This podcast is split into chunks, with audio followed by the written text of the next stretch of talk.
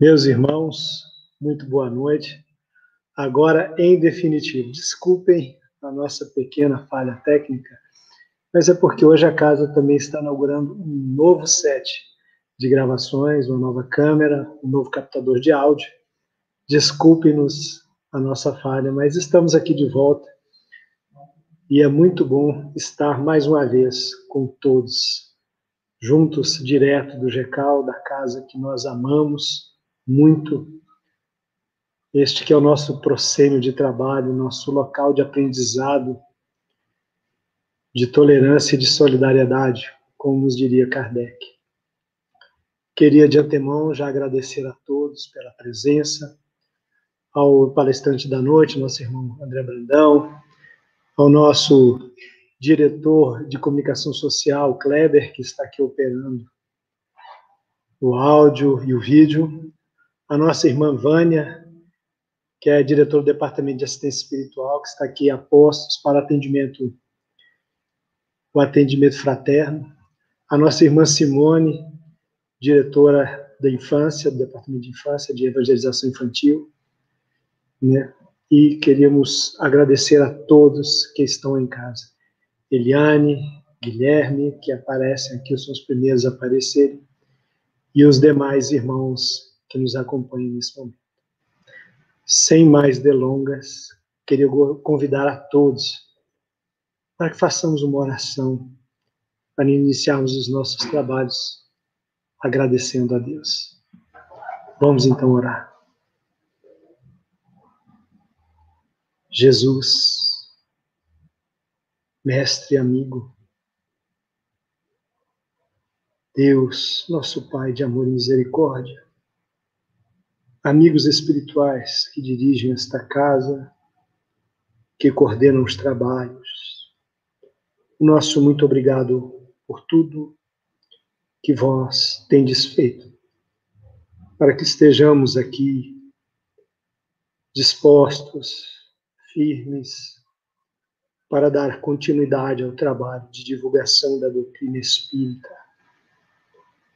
A todos, a nossa mais terna gratidão por nos sustentarem nos momentos difíceis, por nos serem as luzes, as nos guiar nos momentos onde não há clareza,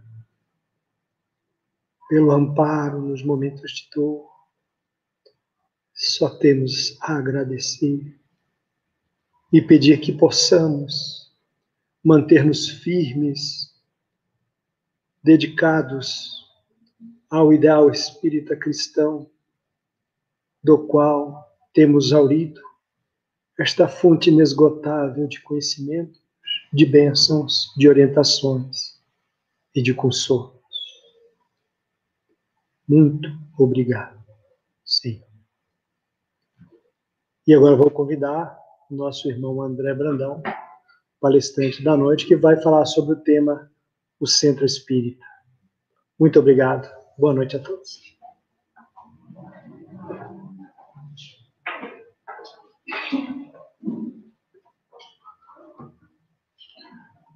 Boa noite aos irmãos. O, Cle, o o Alberto já adiantou o tema, né? E a gente vai colocar aqui agora para que vocês possam ver o tema é o centro espírita. É, cada um que fala, e poderiam ser vários aqui falando sobre o centro espírita, teria aí a sua percepção do que é o centro espírita, juntando o que há na doutrina espírita com a sua vivência. Então, a vivência é muito importante para que você possa compreender a importância do centro espírita, já que a doutrina espírita traz para nós toda essa importância, mas só com a vivência você começa a perceber e a sentir a importância do centro espírita em sua vida. Mesmo porque nesse momento que nós vivemos, fica claro para nós a falta que faz a convivência com os irmãos de ideal espírita. E é essa convivência que determina e mostra a importância da casa espírita. nós vamos ver isso. claro, deixando aqui para os irmãos a percepção de quem, desde os 18 anos, frequenta essa casa. Eu tenho 58, tenho vergonha de falar, então são 40 anos de frequência no GECAL. E essa percepção, por mais que a gente ache que chegando à casa espírita você compreende, não é verdade. Isso demora um tempo e muitas vezes décadas para que você possa sentir o que realmente é um grupo espírita. Mas nós vamos começar com o conceito que todos nós já temos, conhecemos do que seja e do que é o centro espírita. Templo, lar, hospital, oficina escola. Algum problema? Nosso técnico está aqui ajustando a câmera. E é um ponto de encontro, como vocês podem ver no slide, de almas que buscam respostas, buscam a paz, porque despertaram para a necessidade de renovação sobre as luzes do Consolador, da doutrina espírita, do cristianismo redivivo. Então, é, esse é o conceito que a maioria de nós conhece não é? De centro espírita. Nós estamos fazendo uma introdução, mas logo depois nós vamos perceber qual o rumo que nós queremos dar nessa nossa reflexão em torno da casa espírita. E continuando, Sueli Caldas Schubert fala o seguinte, que a importância do centro espírita só agora, e ela fala isso em 2006, nós começamos a perceber. E percebendo essa importância, nós sentimos, né, dirigentes e aqueles que sustentam a casa espírita, e quando ela fala sustenta a casa espírita, ela, espírita, ela não está falando de recursos materiais, mas que sustentam a casa espírita com o seu trabalho e com os seus sentimentos, percebem e têm noção mais precisa das responsabilidades que nós assumimos. É isso que ela nos diz. Por isso eu falei do tempo que às vezes leva para que a gente possa sentir e perceber essas responsabilidades. E Manuel Filomeno de Miranda, no livro Tramas do Destino, vem falar dessa edificação que é espiritual. Claro que nós precisamos da área material que nos abriga para que nós possamos fazer esse trabalho que vocês estão percebendo. Mas, acima de tudo, a edificação é espiritual de uma casa espírita. E ele diz que a sociedade espírita não se resume às paredes da construção temporal. E antes da edificação material, e no caso aqui ele fala de Natércio, que é o dirigente espiritual do Centro Espírita Francisco Xavier, que aparece nessa obra, providenciou as primeiras diretrizes sobre as quais se fundamenta a obra, no caso, o Centro Espírita Francisco Xavier. Então, nós começamos a perceber que antes da construção material surge a construção espiritual, que não é feita do ponto de vista material, mas que é feita no coração e nos sentimentos daqueles que irão participar da mesma obra. Sueli Caldas Schubert também confirma, não é? Quando ela diz que não se trata somente de uma construção física, mas é, sobretudo, uma edificação espiritual, fincadas na rocha da espiritualidade. O que ela quer dizer com isso? Que o que vai fornecer substância e solidez à casa espírita é essa rocha espiritual, são os nossos sentimentos, são as nossas palavras, são os nossos pensamentos. Compreendendo, então, que mais do que a construção material, que é importante, mas que nunca vai se sobrepor aos nossos sentimentos na construção dessa, dessa edificação espiritual. E ela fala mais, ela chama de, de complexo espiritual. Quando ela se refere a complexo, ela quer dizer o seguinte: que a casa espírita, o centro espírita, transcende os muros e o teto da construção material. O centro espírita é um complexo espiritual que, em que elabora os dois planos, tanto encarnados como desencarnados. Então, nós temos nesse momento, na casa espírita, trabalhando aqueles que o Alberto falou, mas também nossos irmãos, que vêm buscar aqui o material para auxiliar aqueles que precisam. E muitos deles internados aqui, e muitos ainda prisioneiros, né? porque nós sabemos que a casa espírita não, não é só um hospital, mas serve também de prisão para aqueles espíritos que ainda não conseguem perceber não é, e agem na sociedade tentando prejudicar sem perceber a importância da transformação moral baseada no Evangelho de Jesus. E as vibrações? Porque quando nós falamos de uma construção espiritual, nós estamos falando de sentimentos. O que Bezerra de Menezes, na obra Tramas, Dramas da Obsessão, nos fala de vibrações disseminadas na casa espírita. Essas mesmas vibrações disseminadas no centro espírita são úteis e necessárias aos variados quão delicados trabalhos que ali se devem processar. Quais trabalhos são esses? Que vão usar essas vibrações. Ele fala das curas, fala da conversão desses mesmos espíritos que nos acompanham, muitas vezes inimigos nossos, e da oratória inspirada. Porque a oratória não pode se basear apenas no que nós estudamos, mas ela precisa de um clima, de um ambiente, para que ela possa se desenvolver de acordo com aquilo que os espíritos esperam de nós. Então, essas vibrações, e agora não mais concentrando todos os trabalhadores no espaço, mas os trabalhadores, cada um em sua casa, vibrando para que o trabalho da noite tenha sucesso.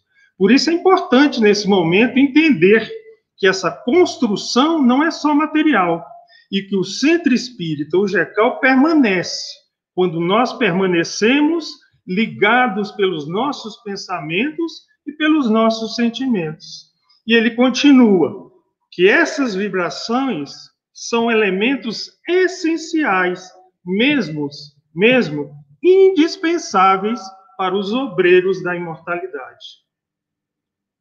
Então nós podemos perceber que nesses conceitos que nós vamos trazendo, que aquela preocupação às vezes que toma o nosso coração de não estar participando fisicamente numa reunião pública, nos passes, é uma preocupação que pode ser suplantada por essa compreensão de que acima do espaço físico e de nós estarmos juntos, o GECAL permanece se nossa atenção, nossos sentimentos, nossa vontade de auxiliar permanecer mesmo quando nós estamos em nossos lares. E nesse momento nós nos reunimos, não é? Em sentimento, e pensamento, buscando realizar o trabalho que nós mesmos solicitamos. Daí por quê? Não é? Percebendo a importância dessas vibrações, que a espiritualidade recomenda máximo respeito nas assembleias espíritas. E quando nós percebemos que a assembleia continua de um ponto de vista diferente, mesmo em nossas casas, esse respeito se transforma do, se transporta do salão as nossas casas. Então, nesse momento em que nós nos reunimos, é importante o máximo respeito, porque é uma assembleia espírita, apesar de ser virtual, onde jamais deverão penetrar frivolidade, inconsequência, maledicência, intriga, mercantilismo, mundanismo, ruído e atitudes menos graves, visto que essas manifestações inferiores do caráter e da inconsequência humana e cujo magnetismo vai atrair o quê? Malfeitores do mundo invisível. E é nesse sentido que nós selecionamos aqueles que vão fazer parte do trabalho realizado em nossa casa. Se nós buscamos esses sentimentos descritos aqui por Bezerra de Menezes, Menezes, quais são a frivolidade, a inconsequência, maledicência, intriga, mercantilismo, mundanismo e atitudes menos graves, nós estaremos atraindo para nossa companhia e, consequentemente, para nossa casa, os malfeitores do invisível, que virão a influir nos trabalhos posteriores, prejudicando tudo aquilo que já foi descrito aqui. Mas se nós mudarmos essa atitude e permanecermos fiéis à doutrina espírita, buscando realizar aquilo que Jesus espera de nós, nós vamos atrair a espiritualidade iluminada e benfazeja. São duas opções que nós fazemos a todos os instantes, não é? Nós somos acompanhado, acompanhados o tempo todo por testemunhas. E essas serão as testemunhas que vão realizar o trabalho que nós esperamos. E o que que acontece? Um centro espírita onde a vibração, as vibrações de seus frequentadores encarnados ou desencarnados irradiam de mentes respeitosas, corações fervorosos, aspirações elevadas, palavra emitida sem jamais se desloque para futilidade e depreciações, onde, em vez de gargalhar divertido, se pratique a prece, um centro assim, segundo Bezerra, fiel observador dos dispositivos recomendados pela filosofia espírita, será detentor da confiança da espiritualidade esclarecida.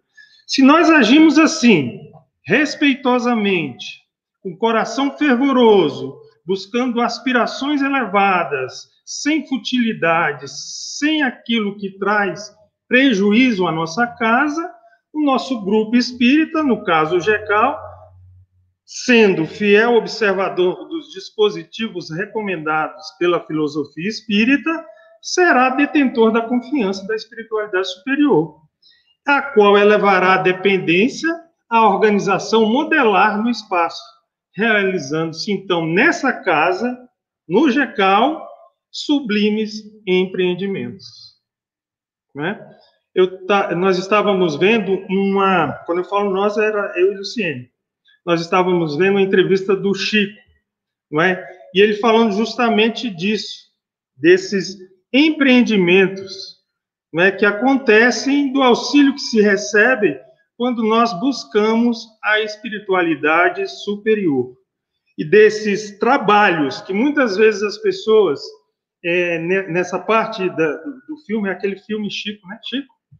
É, é, a, a, pessoa que acompanha o Chico pergunta, é, ele tem um problema, acho que no coração, né? E ele está internado. E aí a pessoa pergunta por que, que ele não vai procurar o zero igual. E ele fala: Deus me livre. Os médicos trabalharam, estudaram para isso. E eu acho um absurdo um médico abrir a barriga de alguém. Eu tenho que ficar aqui mesmo. Então, se as pessoas confiam, se elas acreditam, curas irão se realizar sem necessidade de nenhum espetáculo. Muitas vezes a pessoa está sentada ouvindo uma palestra com suas dificuldades que só ela conhece, mas o ambiente, as vibrações que nós trazemos, os nossos sentimentos, serão material para que os bons espíritos possam atuar, curando aquela pessoa, sem necessidade de nenhuma parafernália, de nenhum exibicionismo, porque isso já passou, já foi o tempo, e nós sabemos as consequências de se usar esse tipo de trabalho que não trazem benefício à doutrina espírita, só questionamento. Existiu sim o tempo em que esses fenômenos eram necessários, mas agora nós estamos em outro tempo. E somente esses centros, esses grupos, segundo Bezerra de Menezes, que agirem assim, serão registrados no além-túmulo como casas beneficentes, balizados para as melindrosas experiências espíritas. Serão no, os outros que não agirem dessa maneira serão conhecidos como mero, meros clubes de diversão. Então, como nós queremos que o GECAL seja uma casa né, balizada, amparada e reconhecida e registrada no mundo espiritual como uma casa beneficente, nós devemos trazer esses sentimentos para essa mesma casa. Então, para que a gente possa encerrar aqui essa parte, porque nós vamos continuar, o resultado do centro espírita, o centro espírita é resultado das nossas vibrações, das vibrações dos seus frequentadores. Vibrações harmônicas, idealizadas pelos seus membros. E cabe a nós espíritas, é dever de todo espírita dedicado, não é? Preservá-lo imune, o centro espírita, às paixões de seitas, às dominações políticas, às arbitrariedades, modismos e inovações agradáveis aos insensatos. Quem chama de insensatos aqueles que buscam essas inovações é Sueli Caldas Chuva. É dever de todo espírito, então, preservar a casa espírita. Preservar aquele instrumento que Deus e Jesus colocaram à nossa disposição para que nós pudéssemos nos transformar, nos modificar e assim também transformar a nossa cidade, a nossa família, o nosso país e, consequentemente, o mundo.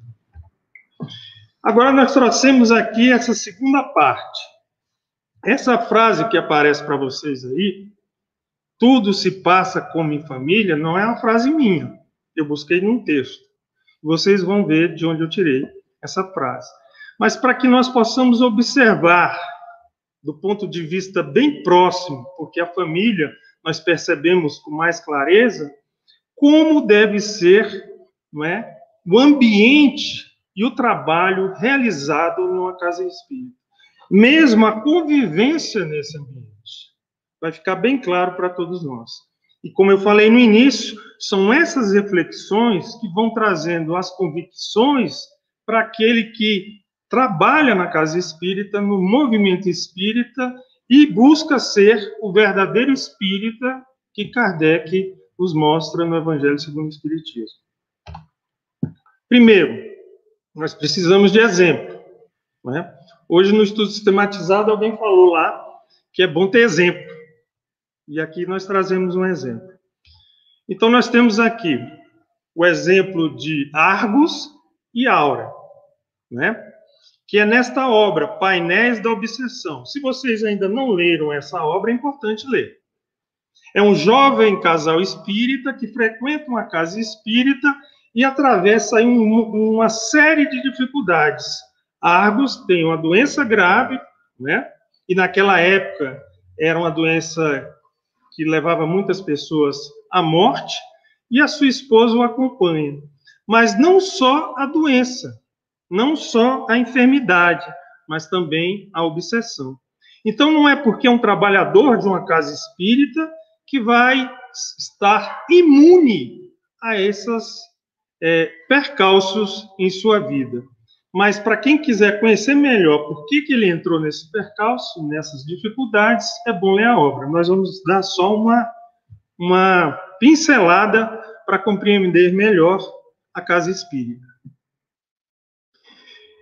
Esse jovem casal espírita, e aí quem diz é Manuel Filomeno de Miranda, é, ele vai dizer que era natural para os dois, conforme ocorria também com os outros componentes daquele grupo, reencontrassem ali na casa espírita espíritos afins. Mas também era natural defrontar aqueles antigos conhecidos, nem sempre afeiçoados. Para quem entra, para quem é novo na doutrina espírita e chega num grupo espírita, às vezes não compreende as diferenças que existem na casa espírita. Não diferenças em relação à questão da doutrina espírita e da codificação, mas da compreensão dessa mesma doutrina e como aplicá-la no movimento espírita e na casa espírita. Muitas vezes nós chegamos na casa espírita e sentimos antipatia por alguém. E Manuel Filomeno de Miranda diz que isso é natural, tanto antipatia como afinidade, como nós vamos ver. E ele continua, continua. É compreensível que neste Eu gosto dessa, de, dessa definição que ele dá da casa espírita. Nesse laboratório de vidas em crescimento para Deus, o processo da evolução reunisse diversos temperamentos, companheiros em diferentes faixas de experiência e interesse vibratório, de modo que se auxiliassem mutuamente. Então nós vamos encontrar na casa espíritas, na casa espírita, diversos temperamentos, diferentes faixas de experiências e de interesses vibratórios, de sentimentos. Mas o natural que aconteça é o que ele continua a dizer: o mais bem, os mais bem aquinhoados, amparando os mais atrasados na marcha. E estes, né, exigindo-lhes o contributo da paciência e da dedicação. Onde nós vamos poder exercitar paciência e dedicação com mais empenho que não na casa espírita? Então é natural que isso aconteça. E não é nem natural, é para que isso aconteça. Porque nós formamos uma família enorme e nós começamos a perceber essas nuances em que nós vamos ver mais à frente um mestre, vamos chamar assim, da doutrina espírita, ou mestre da doutrina espírita, nos diz que a casa espírita é comparável a uma grande família, uma família. E esses dois, um exemplo daquele que às vezes, né, uns caminham na frente, mas outros trazem empecilho, é o próprio Argos. É um exemplo nessa obra. Porque ele tinha um passado arbitrário. E ele, com esse passado de mando, insistia em ter, em manter uma situação de liderança insustentável. Por quê? Porque ele não dava exemplo. E ele queria ser líder na casa espírita, ocupar postos na casa espírita, sem condições de ser, né? Como queria gozar de privilégios e não fazia jus, porque na atualidade, para a maioria de nós, é ensejo de redenção e conquistas, jamais de usufruto de bênção. Nós estamos ainda naquela fase em que nós estamos nos recuperando do nosso passado de erro. Então, no caso dele, ele era um entrave para que a casa pudesse andar e ter um equilíbrio, uma harmonia que nós precisamos ter numa casa espírita. Mas existe também a questão da afinidade, que é interessante para que nós tenhamos entender também essa convivência dentro da casa espírita. Para que nada nos deixe assim perturbados muitas vezes.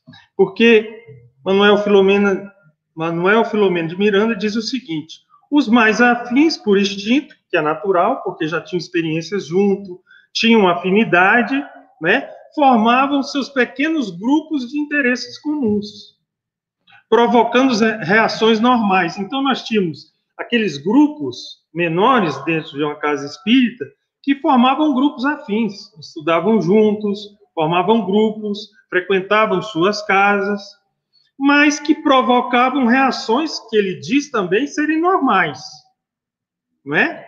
Nos outros companheiros, desconfiados e mais suscetíveis de ciúmes e ressentimentos.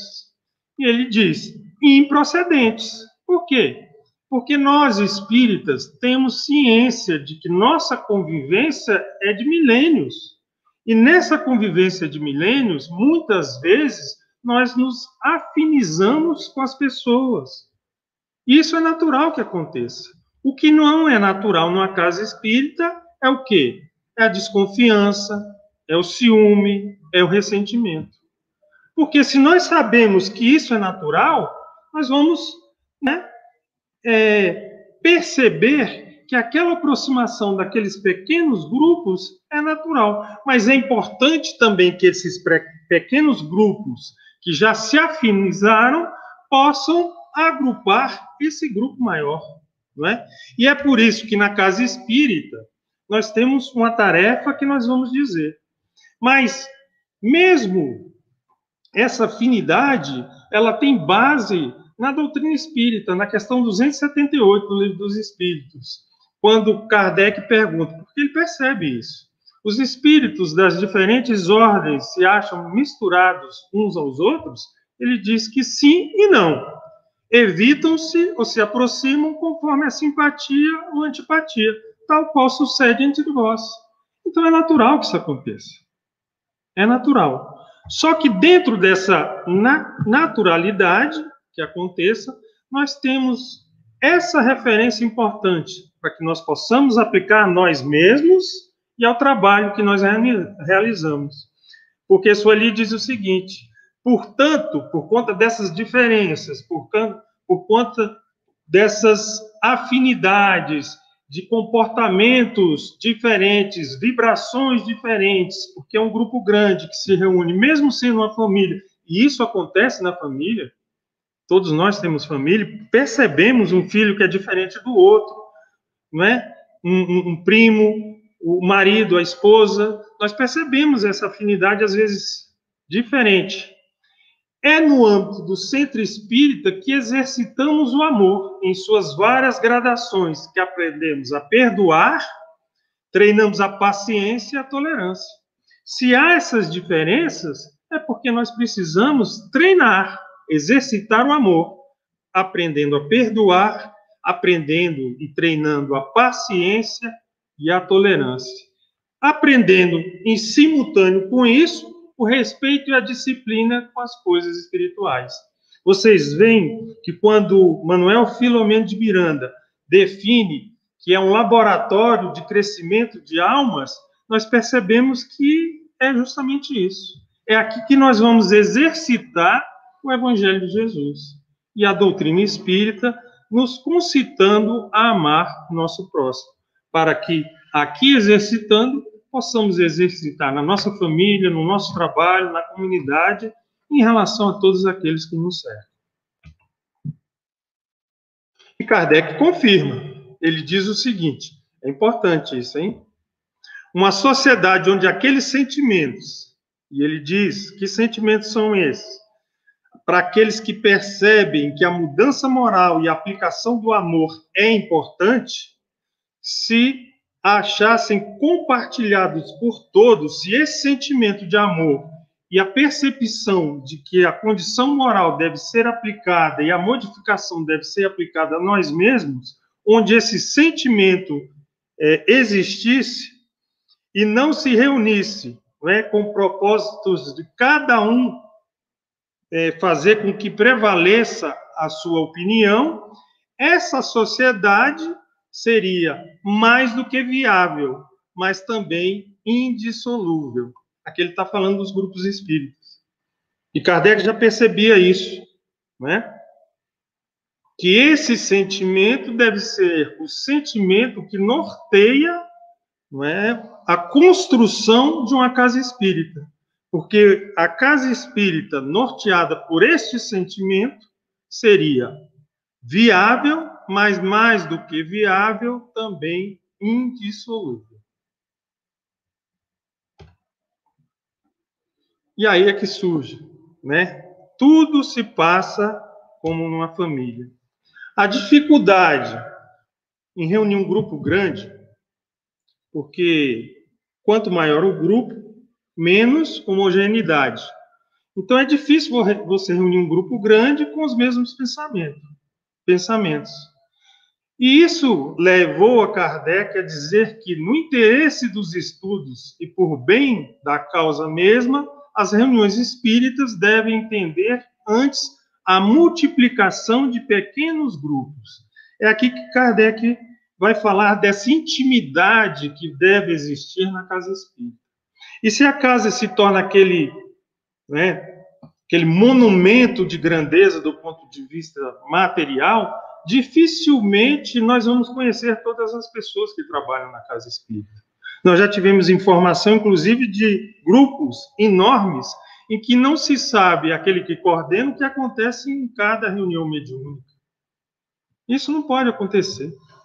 E Kardec teve a percepção disso tudo e colocou para nós, em síntese, no livro dos médios, essa percepção para que nós pudéssemos, a partir disso, organizar o centro espírita onde nós trabalhamos. E ele continua. Já vimos de quanta importância é a uniformidade dos sentimentos para a obtenção dos bons resultados. Necessariamente, tanto mais difícil é obter-se essa uniformidade quanto maior for o número. Nos agregados pouco numerosos, todos se conhecem melhor. E aqui na nossa casa a gente tem exemplo de pessoas que agem assim, né? Eu tenho certa dificuldade, mas a Verinha conhece todo mundo, né? A pessoa entrou pelaquela porta e ela não conhece, ela conversa. A Vânia também faz isso. É uma coisa que Kardec coloca aqui. Todos se conhecem melhor e há mais segurança quanto à eficácia dos elementos que para eles entram. O silêncio e o recolhimento são mais fáceis. E aí a frase é de quem? Tudo se passa como em família. Porque é o exemplo que Kardec traz para que nós possamos compreender como agir e como administrar uma casa espírita. Como família, que se conhece, que tem intimidade, que sabe das dificuldades do outro, que consegue sentir essas dificuldades e agir em favor daquele que precisa. Por isso Kardec, coloca: tudo se passa como em família, porque nós conhecemos as dificuldades de nossas famílias, mas conhecemos também o esforço de um pai dedicado, de uma mãe dedicada, de um irmão dedicado em favor daquele que precisa. E na família também acontece assim. Muitas vezes nós temos um filho, um irmão, que é mais difícil de trabalhar questões emocionais, a transformação, dando trabalho a toda a família. Mas no esforço conjunto, essa família busca resgatá-lo e auxiliá-lo. É obrigação da família. É nossa obrigação como espíritas, solidários e buscando na prática do amor, dentro da casa espírita, auxiliar esses nossos irmãos. Mas se nós não os conhecemos, não percebemos as suas dores, as suas dificuldades, como nós vamos agir assim? Por isso, Kardec defende e fala desses pequenos grupos. E ele continua argumentando em favor desses pequenos grupos. As grandes assembleias excluem a intimidade pela variedade dos elementos de que se compõem. Exigem sedes especiais, recursos pecuniários um aparelho administrativo desnecessário nos pequenos grupos. A divergência dos caracteres, das ideias, das opiniões, aí se desenha melhor. Desculpa, os grandes grupos. E oferece aos espíritos perturbadores mais facilidade para semearem discórdia. Quanto maior o grupo, mais discórdia. Entendeu? Beber água, a Vânia está falando. A Vânia cuida da gente, né? Por isso que ela falou. Engasguei aqui. Por isso Kardec argumenta, e ele continua argumentando. Porque às vezes a gente fala, mas e aí? Vai ficar restrito a esses pequenos grupos? Ele continua, né? Os grupos pequenos jamais se encontram sujeitos às mesmas flutuações. E ele argumenta que a queda de um grupo pequeno, né, não vai afetar, não seria um sucesso aparente para a causa espírita. Já a dissolução de um grupo grande ia chamar a atenção danada. É o que ele diz. Mas ele diz: ora, 20 grupos de 15 a 20 pessoas obterão mais e muito mais farão pela propaganda do que uma assembleia de 300 ou de 400 indivíduos. Então, tem toda uma argumentação de Kardec para nos dizer que o grupo espírita deve funcionar como uma família. Mas de que grande família ele fala? Do movimento espírita.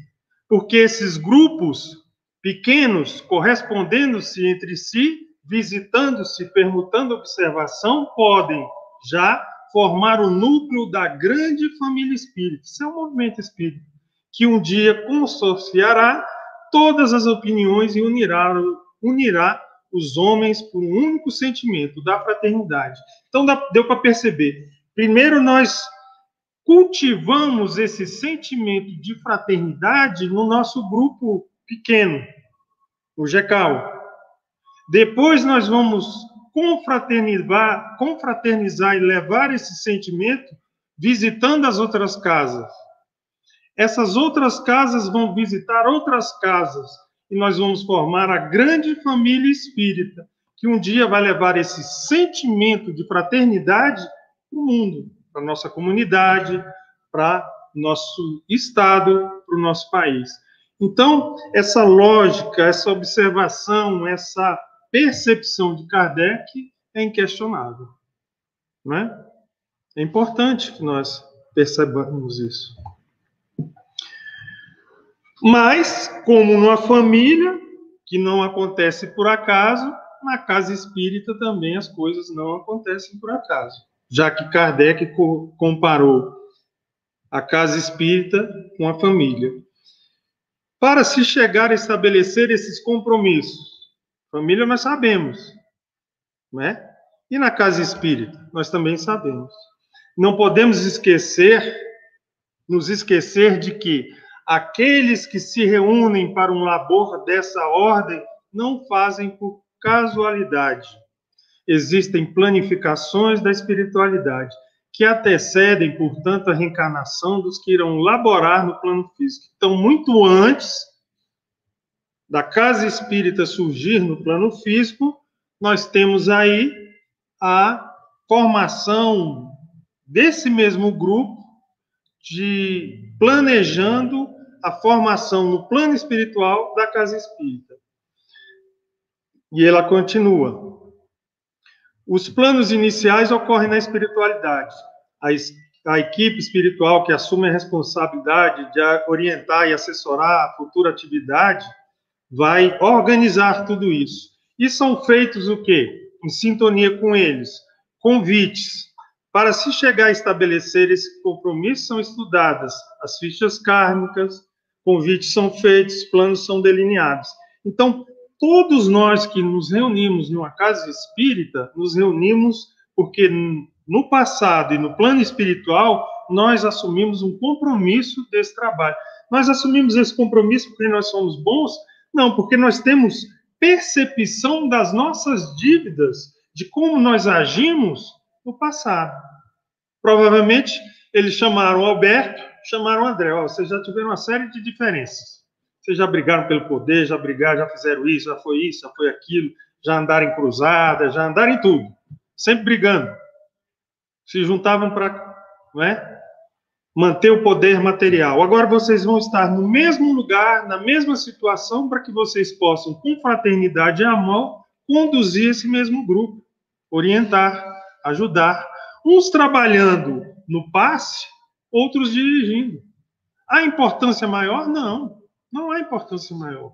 O trabalho na casa espírita é aquele que forma essa condição para que nós venhamos a ser melhores. E saber trabalhar com amor, em qualquer posição que seja, é o que nos cabe fazer.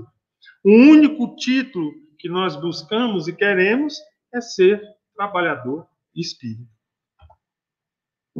Um exemplo de planejamento que nós estamos chegando ao, ao fim. Quem quiser ver, está lá nos domínios da mediunidade, quando é, André Luiz percebe a proximidade e a sintonia muito grande entre Gabriel e Ambrosina. Ambrosina era o médio da casa. Ele pergunta se aquilo havia sido planejado anteriormente. E ele, o, o orientador Aulos, vai dizer o seguinte: uma sintonia como essa não se faz de uma hora. Isso aí é um programa que existe há muito tempo, em que eles têm essa sintonia e continuam trabalhando juntos. E para quem não. É, Sueli diz que Ambrosina seria Chico Xavier, não é? E o Gabriel seria Mano. Isso aqui é sintonia, né? E para a gente encerrar a conclusão, né? Falta o quê? Falta sim? Kleber é o cara da plaquinha aqui. Nós vamos encerrar dizendo dessa parte que é muito interessante, é Paulo que vai falar para nós. Os poderes do Espírito, para que a gente possa entender e fechar nosso comentário dessa noite.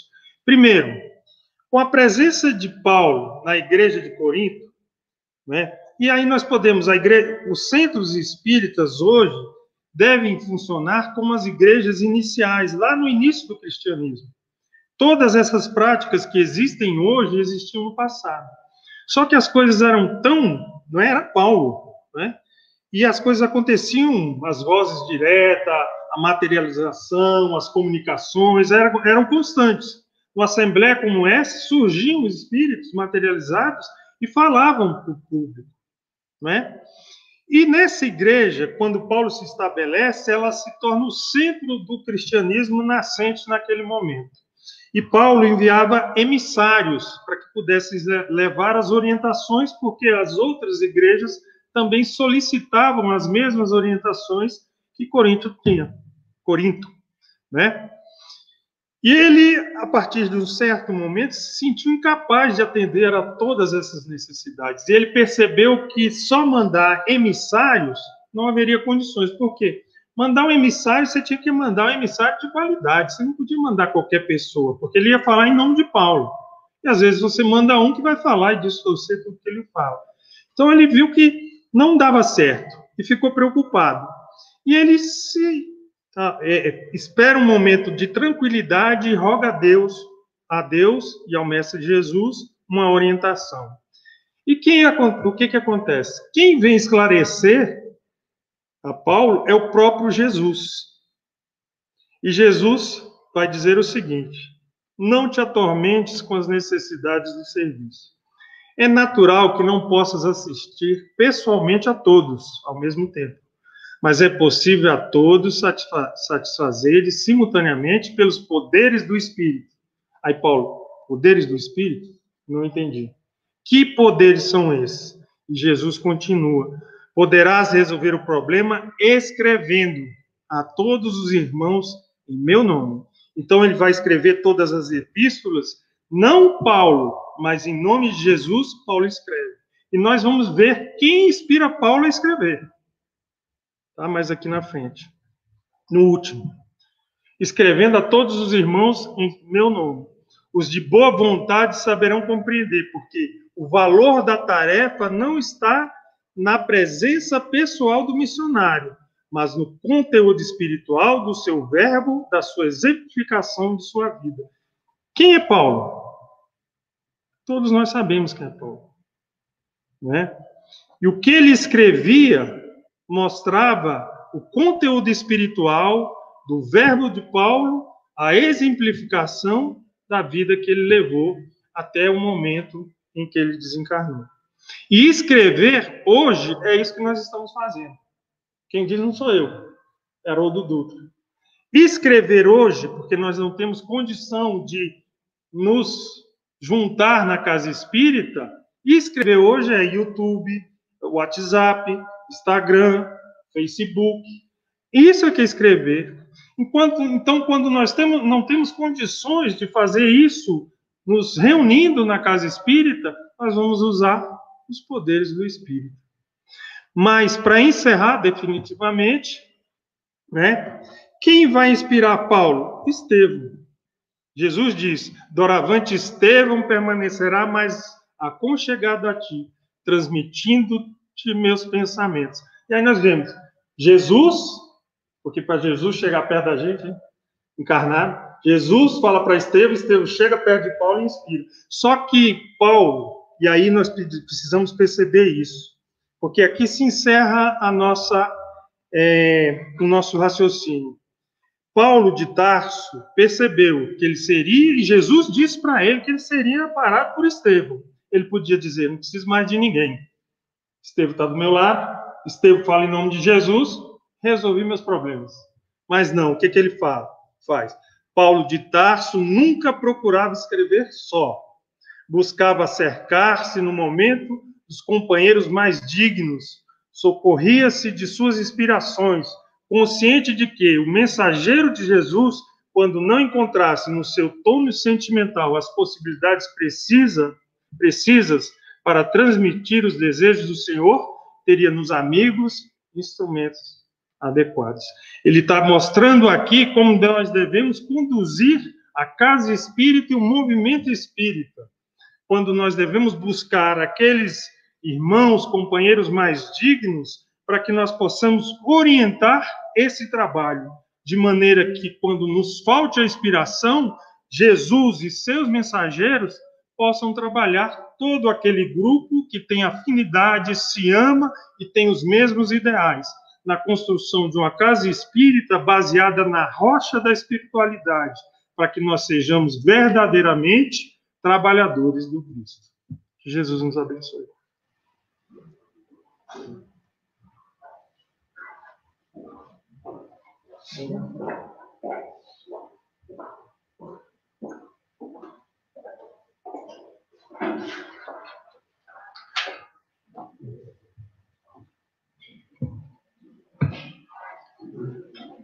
Meus irmãos, nosso irmão André Brandão nos brindou com muito material para reflexão. E eu queria agradecê-lo porque, e ao Arandir, né, que semana passada eu deveria ter estar aqui falando aos irmãos, mas eu estava adoentado, estava internado. E os irmãos nos socorreram, o Arandir e o Brandão hoje, porque eu ainda não estou em condições de falar mas eu estou aqui em condições de agradecer a todos e externar a minha gratidão pelas preces e pelas vibrações que nós recebemos num momento difícil, em que sentimos o coração de todos junto ao nosso, em que sentimos o, a espiritualidade junto de nós. Nesses momentos em que o caminhar se torna pesado. A Deus recorremos. Ao Mestre Jesus, solicitamos o amparo. E a Deus a sua misericórdia divina. E é por isso que sempre te agradeceremos. Sabemos, Senhor, o valor da existência carnal, das necessidades que ainda temos para superar as inúmeras dificuldades que ainda carregamos. Mas tu nos concedestes, em princípio, a família menor, consanguínea, para as primeiras lições de fraternidade. Nos ampliastes a família progressivamente, a família espírita. Este, este monte de varas que juntas se tornam inquebrantáveis Assim, a casa espírita, no seu desiderado, cumprindo a sua função maior, nos traz a oportunidade da redenção em trabalho, do amparo amigo, fraterno, do apoio, ampliando-nos o conceito de família para que um dia possamos olhar em todos que passam por nós, que estão longe de nós, como nossos irmãos, merecedores das nossas melhores vibrações, dos nossos melhores sentimentos, para o exercício da paciência, da tolerância, da humildade, da virtude maior que todas as outras cederiam. E é por isso, Senhor, que direcionamos os anos em agradecimento por este caudal de Deus que nos banham a todos os dias, que nos renovam a todos os dias, que nos imprime força para superar a pequenez diante do trabalho de redenção pessoal e coletiva. E é por isso, Senhor, mais uma vez, agradecemos a pleiade de espíritos espíritas que comungam do mesmo sentimento de amor por vós. Que possamos compreender-te a missão, que podemos compreender-te a voz que soa em nossos corações. E pede que jamais esmoreçamos, que mesmo diante das maiores dores e dificuldades, genuflexos ao teu amor, solicitando a bênção de mais alto, possamos ainda, com as mãos calejadas, com os joelhos desconjuntados, como nos diz Emmanuel, prosseguir na seara. Irmãos, amigos de ideal, que possamos manter sempre o cristianismo e o espiritismo cristão acima das nossas convicções pessoais, abraçando com todo afinco e todo amor a missão que nos foi confiada por ti. Mais uma vez, rosamos ao Senhor, te rendemos graça por tudo que a tua misericórdia tem nos dado a todos, até as dores, as dificuldades e as doenças que nos fortalecem, refunde o íntimo para compreender o destino dos nossos sentimentos, das nossas vontades, submissas ao teu desejo, às tuas leis e às tuas vontades, hoje e sempre, em nome do teu amor.